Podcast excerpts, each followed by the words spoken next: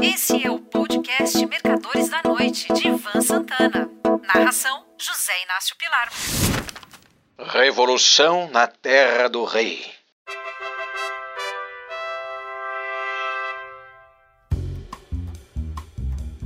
Em minha época de adolescente, a semana de trabalho era de seis dias.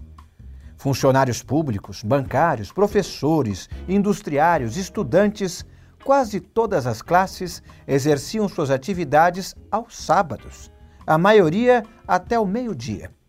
As empregadas domésticas só tinham folga nas tardes de domingo, após servirem o almoço dos patrões, retornando na manhã de segunda-feira. Então surgiu o que veio a ser chamado de Semana Inglesa. A maioria das pessoas passou a trabalhar cinco em cada sete dias, regime que prevalece até hoje, com algumas exceções. Comerciários empregados em bares e restaurantes, por exemplo, continuam folgando apenas uma vez por semana. Minha filha é executiva de uma cadeia de supermercados na Inglaterra. Há alguns meses, a empresa na qual ela trabalha resolveu testar a semana de quatro dias úteis e três de folga. A experiência deu tão certo que eles resolveram torná-la permanente. A produtividade e a produção, são coisas diferentes, subiram. Uma matéria divulgada pela BBC News esta semana revelou que mais de 70 empresas inglesas aderiram à novidade. 100% de pagamento contra 80% de horas trabalhadas. Eu tenho a mais profunda convicção de que isso é apenas o início de uma nova etapa no modo de viver das pessoas. Etapa essa que se espalhará pelo mundo sem retrocesso. Acho até bem plausível que daqui a 50 ou 100 anos haverá outra mudança.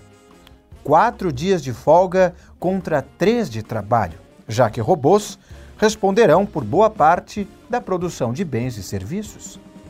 Coisas como ônibus, aviões e trens não tripulados, assim como máquinas semeadoras e colheitadeiras no campo, dispensarão o uso de condutores.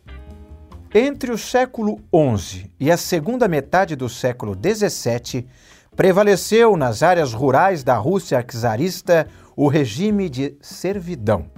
Avanço muito pequeno em relação à escravidão propriamente dita.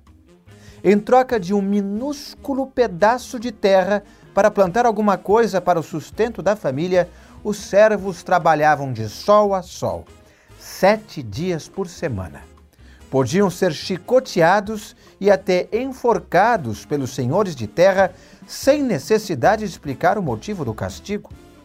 Na Inglaterra, no início do século XIX, os mineiros de carvão começavam seu turno de trabalho antes do nascer do sol e terminavam após o início da noite. Tiravam um dia de folga a cada dez. Moravam com toda a família em casas de um só cômodo, dos quais eram despejados quando perdiam o emprego. Meninos de até quatro anos eram usados nos trabalhos das minas porque podiam rastejar através de túneis estreitos. A expectativa de vida desses mineiros ingleses era de 32, 33 anos. Nos Estados Unidos, houve a primeira greve para a redução das jornadas de trabalho. Empregados em fazendas pleitearam passar de 12 para 10 horas. Ao longo das décadas e dos séculos, as coisas foram melhorando até o estágio atual. Só que, antes, um corte de carga horária era considerada perda para os patrões e ganho para os empregados. Até que se descobriu que não é nada disso. Todos ganham.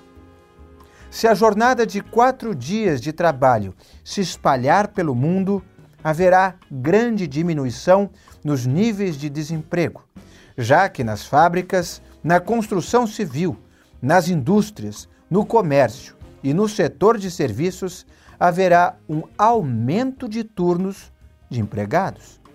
Os governos pagarão menos seguro-desemprego. Algumas indústrias, como a de turismo e lazer, serão extremamente beneficiadas por essa mudança. O mesmo ocorrerá com as companhias aéreas e de locação de carros. Quem costuma pensar em investimentos a longo prazo deve prestar bastante atenção ao que irá acontecer no Reino Unido nos próximos anos. Se a revolução ora em curso na terra do rei der certo, ela logo se espalhará pelo mundo. Um abraço. Você ouviu Mercadores da Noite de Ivan Santana. Narração: José Inácio Pilar.